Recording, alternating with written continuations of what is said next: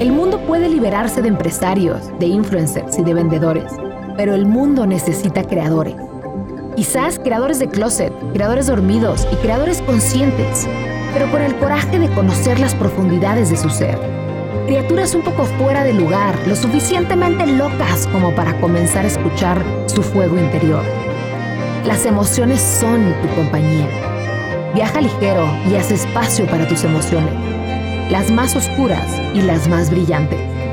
Esta será la aventura de una vida, una experiencia para recordar y compartir. Escucha la música, es épica, está tocando para ti.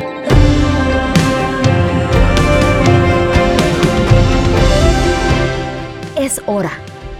Comienza. Crea.